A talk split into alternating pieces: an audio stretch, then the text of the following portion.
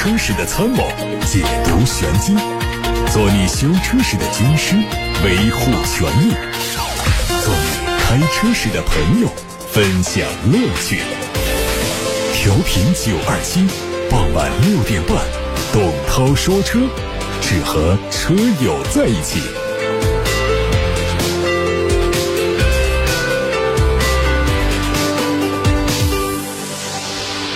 各位好，我是董涛，欢迎在六点半到七点半听董涛说车直播。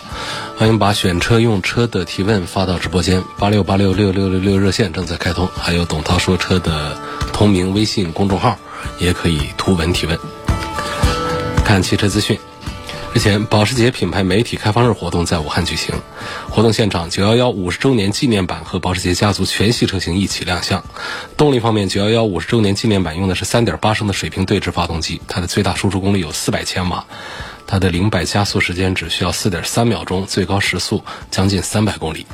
车里选用了很多上世纪60年代流行的复古元素，有马老灰或者是全黑色的真皮内饰，千鸟格花纹的座椅。白色仪表的指针，还有银色的指针转轴帽等等，为整车的格调增色不少。我们从国家知识产权局获得了路虎卫士幺三零的专利图。新车预计在明年上市。从专利图上可以看出，它的车身长度相比九零、幺幺零都有明显提升。有媒体说，这个车的车身长度相比幺幺零会增加三十四公分，达到五米一。另外呢，还会采用三排座椅的设计，提供八个座位。从外媒曝光的内饰照片看，前排和此前发布的卫士九零、幺幺零基本一致，纵向空间目测和卫士幺幺零相当。不过，因为轴距和车身更长，第三排座椅的纵向空间显然会得到提升。动力方面。3.0T 的直列六缸发动机继续作为主力出现，并且会加入48伏的轻混。2022款的奔驰 CLA 四门轿跑、CLA 五门猎跑版都已经上市。CLA 轿跑推了三款车，售价从29万9千八到37万6千一，中配、顶配的价格分别下调了4千一和6千七，同时取消了一些配置。CLA 猎跑版推了两款车，售价分别是29万9千八和37万9千一，顶配价格下调了6千七，但是也取消了一些配置。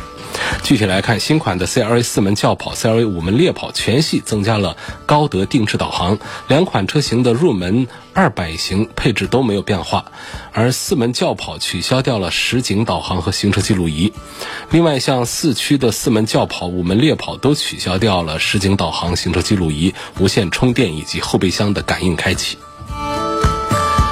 从相关渠道获得了一汽大众新款探岳的路试照片，路试车在车头、侧裙和尾部都做伪装，但是仍然能看到造型上有变化。首先，前杠底部两侧的黑色装饰造型有调整，底部的倒梯形格栅也有变化，尾部造型改动最明显，车牌安装的位置有所下移，尾灯的造型也有所改变。动力预计继续用 1.4T 和 2.0T。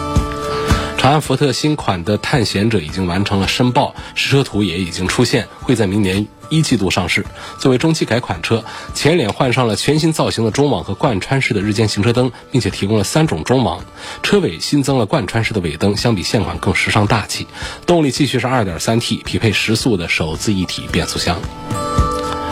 长安的 UNI-K 新配置车型已经上市，售价是十四万五千九和十七万二千九。最大的变化在于个性化的配置选装，提供了运动流光、舒适超感套件可选，售价是一千九百九十九到三千九百九十九。配置方面，豪华型相比前期上市的卓越型减少了一些配置，包括了前雷达、电动的后备箱、电动后备箱位置记忆、全液晶仪表盘、主驾座位的腰部支撑调节、流媒体功能的后视镜和后雨刮等等都已经减少了。全轮驱动尊享型相比前期上市的尊。贵型也减少了一些配置，包括了并线辅助、车道偏离预警、车道保持辅助、道路交通标志识别、侧面的预警等等。红旗 LS7 的实拍图在网上流传，这个车的定位是大型 SUV，尺寸预计大于红旗品牌旗下的最大 SUV EHS9。从获取的实车图可以看到，整体造型棱角分明，较大尺寸的四边形的进气格栅内部是纵向镀铬装饰，两侧有方正的 LED 大灯，还有前格栅跟它连接，下方的獠牙式的镀铬装饰条也增加了一些运动感。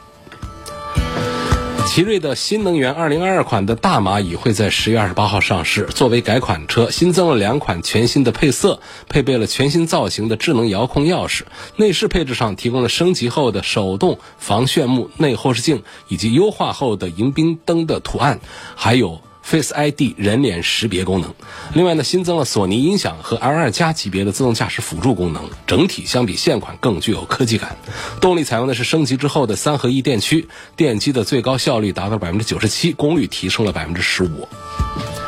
上汽大通的全新纯电动中大型 MPV 已经在南京工厂下线，将在年底发布，明年上市。从曝光的谍照看到，外观延续了概念车的设计，大尺寸的格栅内部是横幅的设计，两侧灯组和格栅连接，整体的气场是不会输给别克 GL 八。侧面配的是侧滑门，尾部是传统的 MPV 设计风格，用了梯形的贯穿式的尾灯组。动力信息目前还没有发布，参考概念车用的前后双电机，综合续航在八百公里左右，预计将在发布之后也达到同等水平。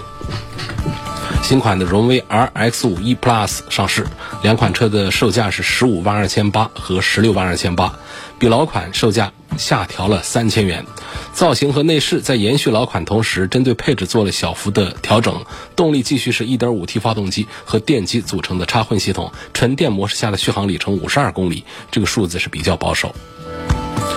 福特获得了可以伸缩排气管的新的设计专利，这个技术可以让排气管通过伸缩操作增大车辆离去角，提升车辆的越野性能。据了解，这项专利未来还可以适用于全球所有地区销售的福特汽车。当车辆遇到复杂驾驶路段的时候，可能会使排气管碰擦到地面，造成排气管损坏。福特的新技术是把传统的排气系统做成可以伸缩的设计，由一套电机控制排气管的长短，驾驶员可以在车内通过按键来控制排气管的长短，电信号会带动排气管的外层机械结构，通过齿轮传达作用力，达到排气收缩的效果。今天先看来自微信公众号后台的话题，各位还可以打八六八六六六六六热线来提问。有位叫付勇的网友说：“哈弗 H 六的款式太多了，不知道买哪一个好，希望能推荐一个性价比比较高的版本。”另外还有一位朋友也问到了哈弗 H 六，不过他要对比的是奇瑞的瑞虎八，问发动机和变速箱的稳定性，希望能够评价一下。好，我们说哈弗 H 六啊，它确实是很奇葩的一个车款啊。别人家一般都是一台车呢推四五个版本、六七个版本也就算不得了了，一般三四个版本其实就够了。但是我们很多的厂家呢，他喜欢把我们消费者的这个需求啊分析的特别的细碎。比方说像哈弗 H 六，我没有细数过，应该是将近二十个配置，就同样长一模一样的一个哈弗 H 六，从最低配到最高配，价格的跨度非常小啊。最贵的也就官价十五万，最便宜的是官价十一万多，就这中间这一点段位，它剁碎了啊。剁碎成二十段，然后呢，中间就隔着个几千块钱，就是一个配置不同，隔几千块钱就个配置不同，所以这是一个很奇葩的与众不同的现象，也只有长城这一家干了这么个事儿，也是让人很恼火。我相信四 S 店的销售人员很长时间自己都搞不清楚什么配置什么配置，这是非常难的一道数学题了。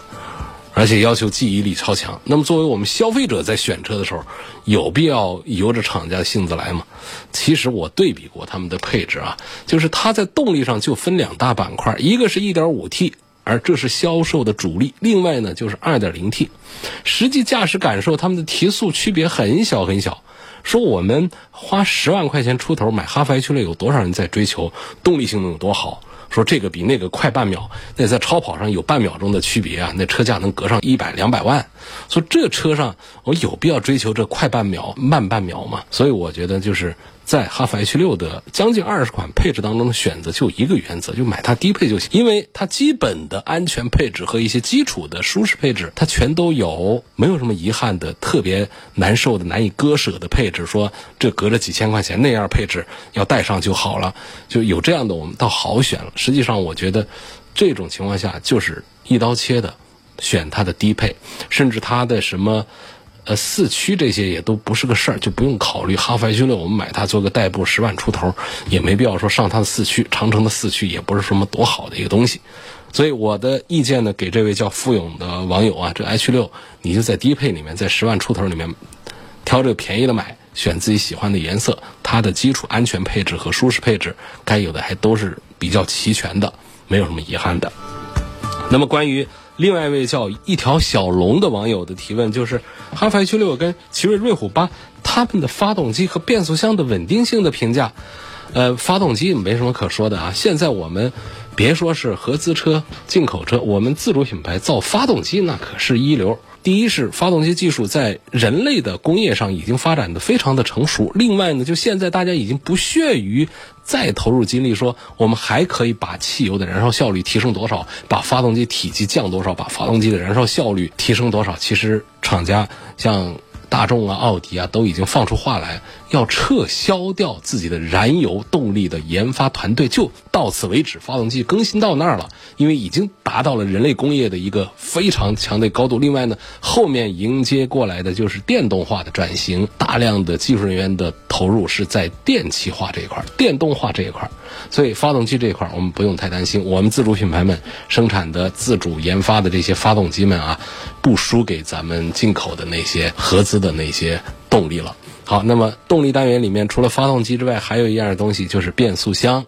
非常重要的一个环节。发动机再好，这变速箱配的烂的话，还是开的特别的难受。那么在这两个车上呢，都是要提到双离合的变速器。那长城家的双离合变速器的投诉率其实是比较低的，他们是把国际顶尖的双离合变速器的专家们请到了，就直接是挖墙脚聘到了长城集团内部。来生产自家的变速箱，所以他们家的变速箱呢，一个是量比较大，第二是稳定性做的还比较好。那么再看奇瑞家的呢，奇瑞呢，像这个瑞虎八上，它用的这个双离合变速箱呢，它其实在市场上多年的表现也还是。很不错的，跟哥特拉克共同研发的一样东西，所以我觉得从发动机、变速箱这两个单元上来对比，奇瑞的瑞虎八和哈弗的 H 六的话呢是不分上下，而且甚至于说奇瑞可能像瑞虎八这样的车没有哈弗 H 六的名气那么大，但实际上奇瑞家是比较专注于做理工、做技术的，就大家平时可能很少研究这个奇瑞这个厂家。这个厂家里面对于发动机、对于底盘、对于电气化这方面的投入其实是非常大的，是很专注于做动力这个单元的，而甚至于说奇瑞家。在营销这个单元做的都是短腿，做的都是短板，做的都是不好的。但是它的产品的实力方面，大家不要停留在过去的十几年前的那个嘲笑奇瑞的老话上，说奇瑞奇瑞开个几年就修车排队。其实不是那个时代，奇瑞的车呢，在自主品牌里面，它是很注重技术投入的，技术方面做的还是很不错的。好，这是两位朋友关于自主品牌 SUV 的问题，我们先说到这儿。下面有一个朋友问到一个，其实这是一个通用型的话题啊。朱先生他说：“涛哥你好，我的车是凯迪拉克 ST 五豪华两驱，二零二零年六月份买的车，一直有一个问题就是挂 D 档停车，等红灯的时候呢，它特别抖。开到 4S 店检测之后说没问题。”我都是在 4S 店保养的车，车天气暖和一点呢就好一点，冷了呢就开始抖。我看论坛好像都说有这个问题，就问一下，是这个凯迪拉克 ST 五的通病呢，还是什么问题？其实不是凯迪拉克那个通病，就到了冬天的时候，我们很多品牌的车上都会出现一个挂 D 档抖动，就不属于这款车的通病的问题。多数情况下还是气门积碳，比方说我们平时喜欢原地打着空调啊，原地怠速啊。时间长了之后，气门积碳严重了。天气热的时候，这个积碳在发动机运行的时候的破坏作用，它显现不出来。天气冷下来之后，它就容易出这样的问题。它积碳会导致发动机的抖动，尤其是我们挂到 D 档，让发动机背了力。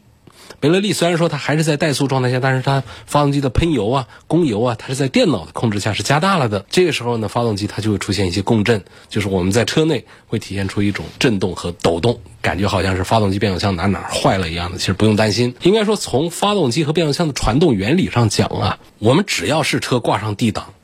发动机背了力之后，它都会带来一点点轻微的抖动，轻微到我们难以察觉。这是正常的，但是说到了冬天之后，你挂了 D 档之后，明显的感觉到方向盘呐、座椅呀、门板呐哪哪都感觉在共振在抖动的话，这种情况肯定不算一个正常的现象。我们也不用惯着这车说不管它不修它，那得去弄一下。像这个发动机这里头的气门积碳是非常常见的一种毛病了。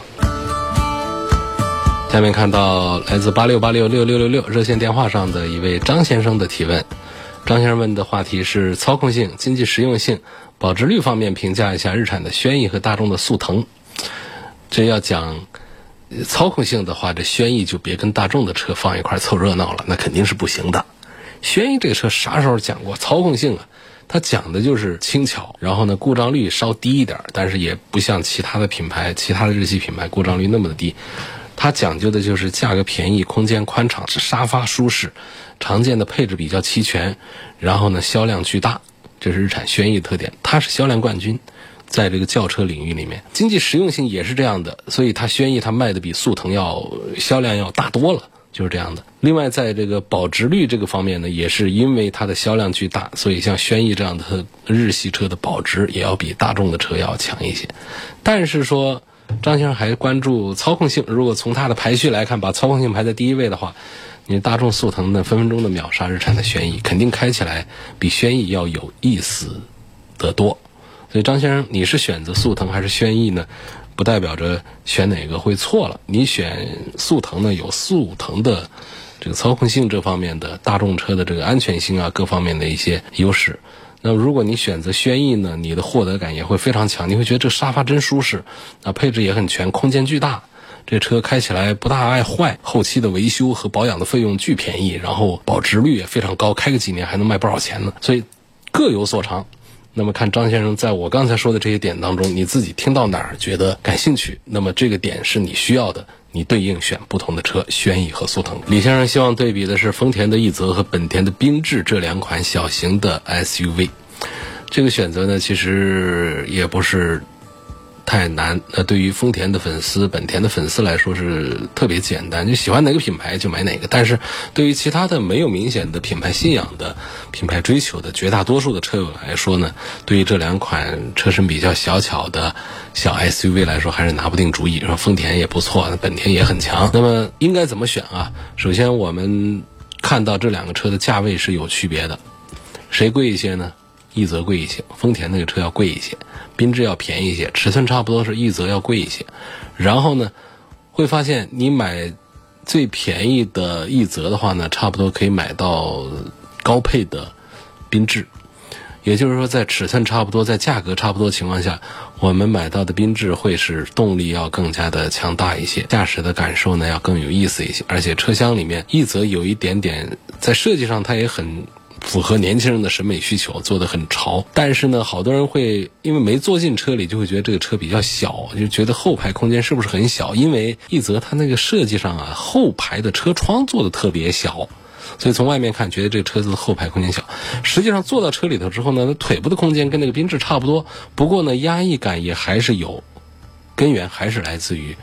车窗。车窗小了之后，坐在车里面就觉得这车不宽敞。所以说在同样价位下，我们能买到动力更强，然后车厢里面更开扬的这个本田的缤智，我觉得要比同样价位下买到奕泽的最低配，动力也要慢一些、弱一些。呃，其他方面呢，就是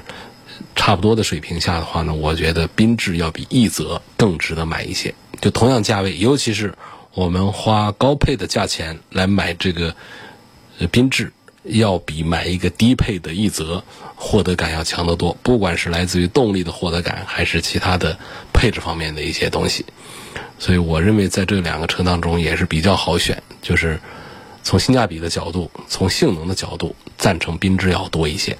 从品牌的角度，从这个平台的角度呢，奕泽因为它用上了这个天文 GA 的丰田的最新的这个架构，所以说整车的安全性啊。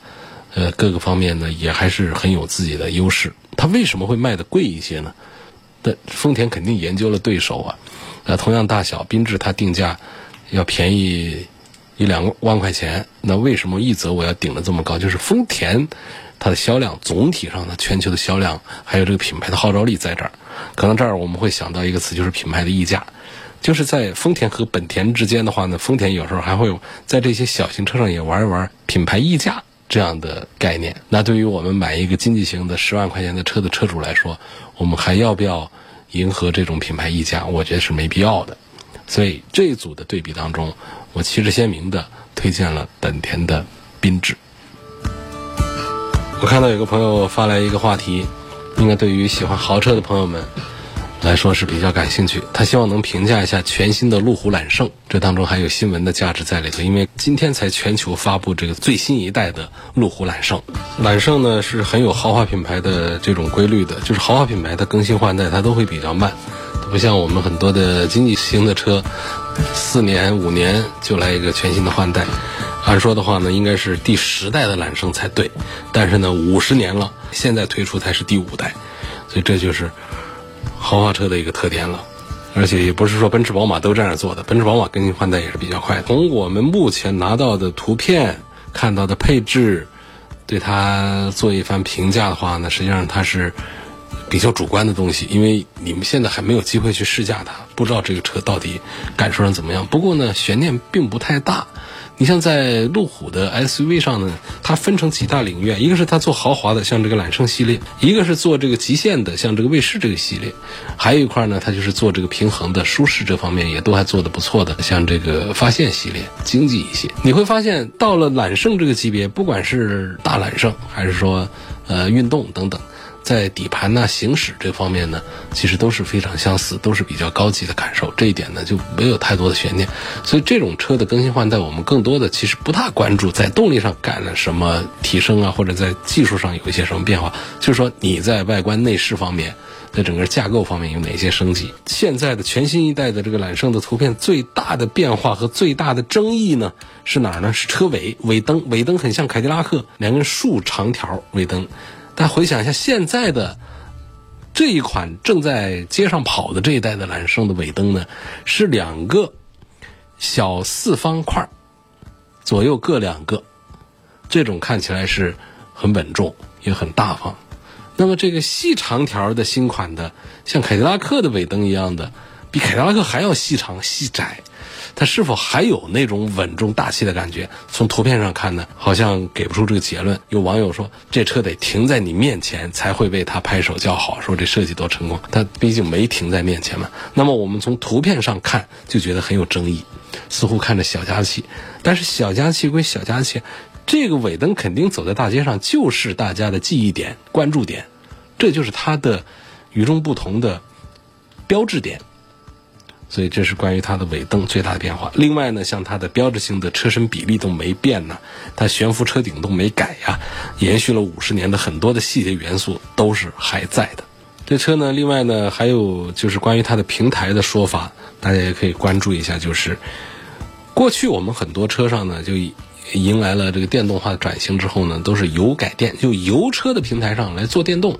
那么全新一代揽胜还是有超前的意识，因为现在发布这个全新一代揽胜，不意味着是昨天前天开始研发的，它已经是研发了好些年了。这好几年前就已经做了第五代揽胜，它就是在一个电动化的平台下，就是全新的一个平台下的产品。路虎家最新的平台，最高的高端的一些技术，全都把它用进来。预计是在两年之后，纯电版都会。推出来的，值得关注的就是它这个平台上有纯油、有轻混、有插混、有纯电等等多种形式。那么揽胜也会成为路虎品牌旗下的第一款纯电动车，不过它的发布时间呢，应该是在两年之后。所以大家现在要买的话，就是发布之后最接近我们的还是它的内燃机的动力，路虎自家研发的非常优秀的。英杰利 3.0T 发动机，大马力版本呢，也搬来了5.0的机械增压，还有和宝马750同款的 N63 4.4升的双涡轮增压，就可以让这个2.5吨的大块头四秒多钟完成零百加速，这是非常强大的。啊，另外呢，还有就是在内饰方面也会看到更多的呃一些精细化的表现，比方说它的中控台上的。一些造型和这个中间那块屏的位置，也都是看起来要比现款要更加的时尚、更加的新潮。另外呢，就是全新揽胜，我们从图片上看到，在外观层面上，它其实是对两个核心的设计理念做了非常完美的落实的，就是进一步的把缝隙感弱化，就车身所有的部件的接缝的地方，尽可能是变成那种可以描绘车身线条的功能线，它没必要的接缝通通给除掉了。你给人感觉啊，看图片就像是一台假车一样，像个油泥模型车的那种视觉效果，就像刚刻出的形状还没有画。缝隙线一样的，这就是这一代揽胜要表达的关键词，就是极致的简洁、干净。那为了干净，所有的零部件的细节都付出了相应的成本。比如说，它的侧面的车窗形成了一个接近全平面的效果。目前市面上用这种理念的品牌有一些，像奔驰、保时捷啊，但是做这么平的 SUV 侧面，应该说。如果揽胜说第一，还没人说第二，包括库里南都别说话。还有一个点就是，这一代揽胜除了四座版、五座版之外呢，在长轴车型上还上了七座，这就是揽胜系列第一次出现七座。就是它在官方信息当中还重点强调第三排纵向空间，前后排之间的空间叫纵向空间，还强调这个纵向空间，因为它有五米二的车长，所以它营造这个纵向空间还是有一些想象的余地的，所以。就显然是揽胜系列呢，它在进一步的开拓更宽的用户群体，不像过去就是给老板用车，行动加长版，也就是把第二排的座椅呀，很夸张的把它拉长。它开始在考虑更宽的用户群体，独自用，坐后排用，带全家一起出行等等各种诉求都能得到满足，好吧？啊，那就是现在我们能够了解到的关于今天刚刚发布的。第五代全新的揽胜不是年度改款啊，不是年代的改个头尾灯那种，是整个大平台的更换，从车里到车外，整个都做了重新设计的全新一代揽胜，各位拭目以待，看看你要花百万级别来买一个豪华 SUV，是不是又多了一个新的选择？还有朋友问，新车需不需要加燃油添加剂啊？加的话应该怎么加？像油路三效这个九二七定制生产的产品呢，它是针对已经生成了中度这样的积碳的情况下呢，它可以有效的缓解一下这个积碳的问题。但是我们很多的新车，它需要做预防的话，应该添加什么样的添加剂呢？就是九二七刚刚推出了一个新的产品。叫燃油伴侣这个东西呢，它就是在新车里面做预防式的添加，它的定价也会比油路三效要便宜一些，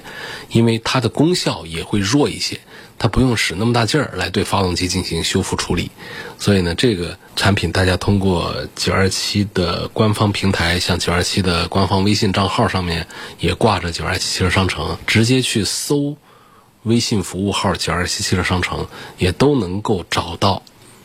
咱们的现在刚刚推出的小瓶装的油路伴侣，有位网友说想换一台车，看上了标致四零零八，我纠结是买二手车还是买新车呢？新款的八 AT 和旧款的六 AT 差别大不大？是否有必要多花钱买新车？我觉得这八 AT 跟六 AT 呢，你不用谈这个驾驶感受上，可能区别并不是太明显。大家平时开个车又不是做测评，体验不出来有多大的进步。因为原来的六 AT 本身就是匹配的还算不错的，但是这个八 AT 呢，如果要从厂家角度要换一台新车上市的话呢，现在你还在上六 AT，那确实是比较过分了，比较落后了。所以上八 AT 这个现在已经成为主流，上一个八 AT 的变速箱，它是一个起码的一个要求。所以我觉得你现在在换新车的时候，这个新款的八 AT 还是应该考虑追求。我觉得这位朋友，我给你的建议还是去买一台全新的，配上八 AT 变速箱的四零零八吧。后面有位朋友问，二十万出头的新能源汽车要求性价比高一点，安全性能好一点，问有什么车型推荐？二十万出头。这我就给你推四个车好了啊！首先第一个品牌是特斯拉，不用说了，Model Y SUV Model 三啊，这两个产品呢二十万出头，这是重点看，因为他们是目前还是标杆。且说它呃是有一些软件的问题啊、失控的问题啊、态度的问题啊，但是呢，其实车本身呢，在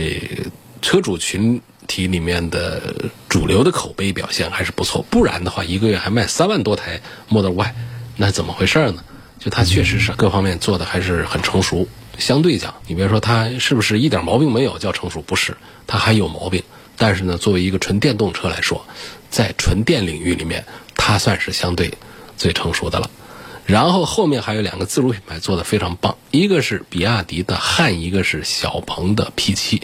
呃，两个产品是各有特色。如果说你对外观内饰更感兴趣、更挑剔的话呢，看小鹏的 P7；但如果说你在配置方面你更要求严格苛刻的话呢，你去看比亚迪的汉 EV，它做的要更加全面一些。这是给这位朋友的